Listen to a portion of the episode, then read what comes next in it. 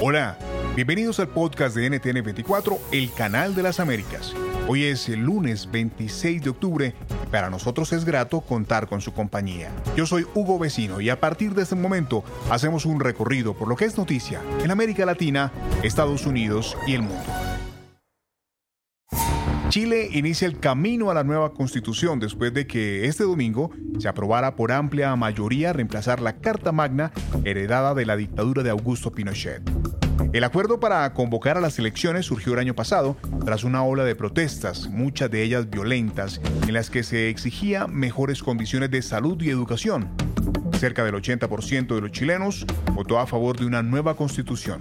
La autoridad electoral informó que, a pesar de las restricciones impuestas por la pandemia del coronavirus, 7,5 millones de votantes participaron en la elección, la participación más alta desde el año 2012.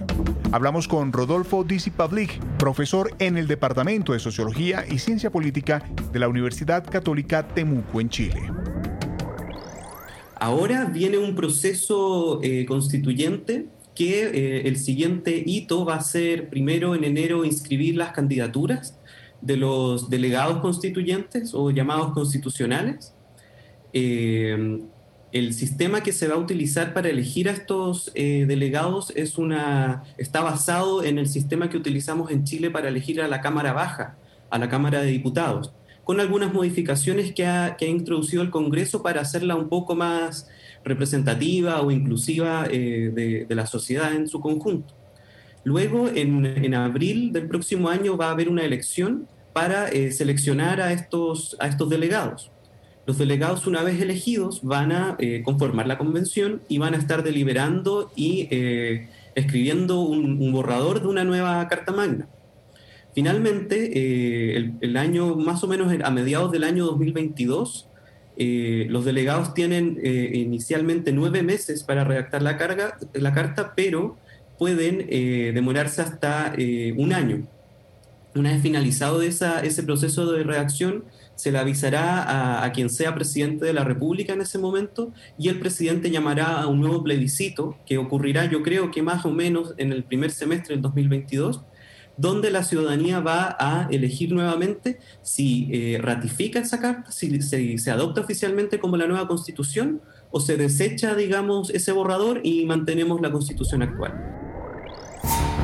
Leopoldo López, líder opositor venezolano y preso político de la dictadura de Nicolás Maduro, llegó este domingo a Madrid, donde se reunió con su familia. En 2015, López fue sentenciado a 14 años de prisión, acusado de incitación a la violencia. En 2017 recibió casa por cárcel, de donde fue liberado por sus guardianes y participó en un fracasado alzamiento militar contra Maduro el 30 de abril del año 2019. Desde entonces, López se refugió durante 18 meses en la casa del embajador de España en Caracas, hasta que salió de forma clandestina del país en los últimos días. El gobierno de Nicolás Maduro acusó al embajador de España en Venezuela, Jesús Silva, de ser cómplice en la fuga de López. Asimismo, el gobierno de España emitió un comunicado condenando las detenciones de personal de su embajada, actos que suponen una violación a los acuerdos internacionales. Esta fue la conversación que sostuvo Andrés Gil, periodista de NTN 24 en España, con Leopoldo López Padre, tras haber podido ver a su hijo luego de seis años. La verdad es que estoy sorprendido lo bien que he encontrado a Leopoldo, como bien lo dijiste antes, tenía más de seis años sin verle eh, teníamos más de siete años sin reunir a toda la familia. y ayer tuvimos un día espléndido en todo sentido. Este, está, está muy bien. Este, fue un, periplo difícil, peligroso eh, para salir eh, y fugarse de esa satrapía de la dictadura de Maduro pero bueno, ahora lo tenemos aquí y él va a comenzar su, trabajo por eh, Venezuela, que no ha dejado de hacerlo este, desde Madrid. Es impresionante ver el, amor de los niños con, su padre, eh, al igual de que su padre con los niños.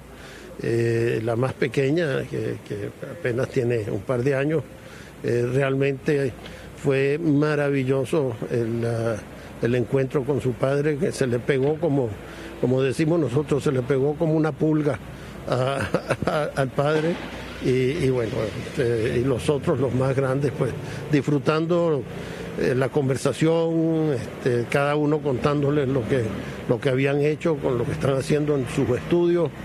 Eh, bueno, volver otra vez a lo que es la felicidad familiar. El Senado de Estados Unidos confirmó hoy a la jueza conservadora Amy Coney Barrett, nominada por el presidente Donald Trump para llenar la vacante que dejó en la Corte Suprema de Justicia la magistrada liberal Ruth Bader Ginsburg, que falleció el mes pasado. Con la llegada de Coney Barrett, los conservadores toman control del tribunal con seis de los nueve jueces. Amy Coney Barrett, de 48 años, asume el cargo de forma vitalicia o hasta que ella decida retirarse. Barrett es originalista pero, ¿qué significa ser originalista? ¿Y cuál será la agenda legislativa para los próximos años? Hablamos con el abogado constitucionalista Carlos Salvado. Es que cuando va a interpretar la ley, solamente vas a buscar dos fuentes de información para ayudarte. El primer fuente va a ser el texto, las propias palabras que han utilizado para escribir el documento. El segundo fuente simplemente va a ser a intentar de determinar qué es lo que estuvieron pensando las personas que escribieron el documento y utilizaron esas palabras. Y obvio, el problema con esto es cuando estamos hablando de la constitución de los Estados Unidos, que se había escrito hace más de 250 años atrás es casi imposible hacer, saber lo que estuvieron pensando los fundadores de este país. Y también el mundo ha cambiado y es imposible que iban a tener en la mente lo que vemos hoy en día. Yo pienso que la confirmación de esta jueza va a cambiar la agenda legislativa en estos temas principales. El derecho de aborto por Roe v. Wade. Obamacare está en juego los, las reglas y las leyes que están tratando de lidiar con el problema con el cambio climático. Y más importante, pienso yo, en el futuro, va a ser los derechos que se han conseguido para los empleados, porque yo pienso que puede ser que los negocios van a encontrar casi un soldado con esta jueza. Y finalmente, lo que han hablado bastante, si el presidente llega a perder esta elección y empieza un caso en la Corte Suprema, ella, como ya fue sido confirmada, está puesto a votar en una manera que pensamos que va a ser apoyo de Trump. La NASA confirmó este lunes que ha encontrado agua en la Luna según la agencia estadounidense, aún es muy temprano para saber si el agua puede usarse como recurso de consumo, pero el descubrimiento es clave para los planes de exploración lunar. ¿Y esto significa que estamos más cerca de poder vivir en la Luna? Sofía ha encontrado muy poca agua. Ha encontrado moléculas individuales de agua que sobreviven en la superficie de la Luna iluminada por el Sol. Y si tuvieras que agrupar todas esas moléculas de agua, serían aproximadamente 12 onzas de agua en un metro cúbico de tierra. Así que un metro cúbico es como 30 pies cúbicos. Así que es mucha tierra para mezclar en una botella de agua de 12 onzas. Es mucho más seco que el desierto más seco de la Tierra. So it's, it's much drier than the driest desert on the earth. Las acciones de la bolsa de valores cayeron drásticamente este lunes como consecuencia del aumento de los casos de coronavirus en Estados Unidos y Europa.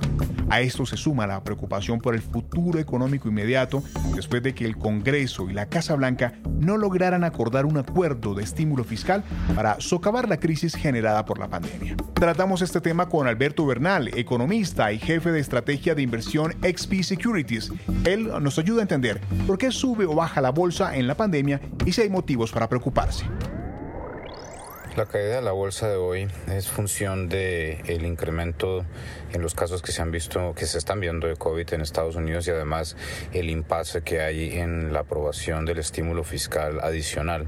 Yo pensaría que el estímulo fiscal es más importante que el virus en este caso, pero pues obviamente también es importante el virus. ¿Por qué es importante el virus? Porque entre más altos sean los casos, pues mayor la presión para los, eh, para los alcaldes, gobernadores, etcétera, de tomar decisiones para parar el virus y eso implica pues obviamente más restricciones a la movilidad y más restricciones a restaurantes, bares, cines, etcétera. Entonces esa situación, el mercado anticipándose a la posibilidad de que haya más eh, medidas en contra del, normal movimiento en la economía, pues entonces genera esta caída o genera esta caída en los precios. Yo pienso, yo pienso sin embargo que en los próximos días vamos a ver una estabilización, los niveles de precios actuales ya deberían incluir pues obviamente el hecho de que el virus va a estar con nosotros un tiempo más y creo que hay posibilidades aún de que se apruebe un estímulo fiscal.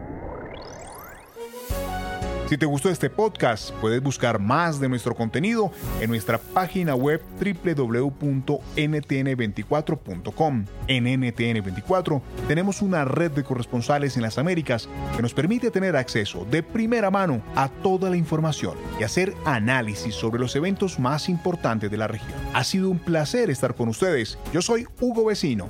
En el podcast de NTN24 te informamos y te acompañamos. I'm Chris Hahn, the Aggressive Progressive. Check out a new episode of the Aggressive Progressive podcast every Tuesday. You know, the election is heating up just as the year is winding down. Stick with me. I'll tell you the truth as I see it. Download the Aggressive Progressive on Pandora or wherever you get your podcasts.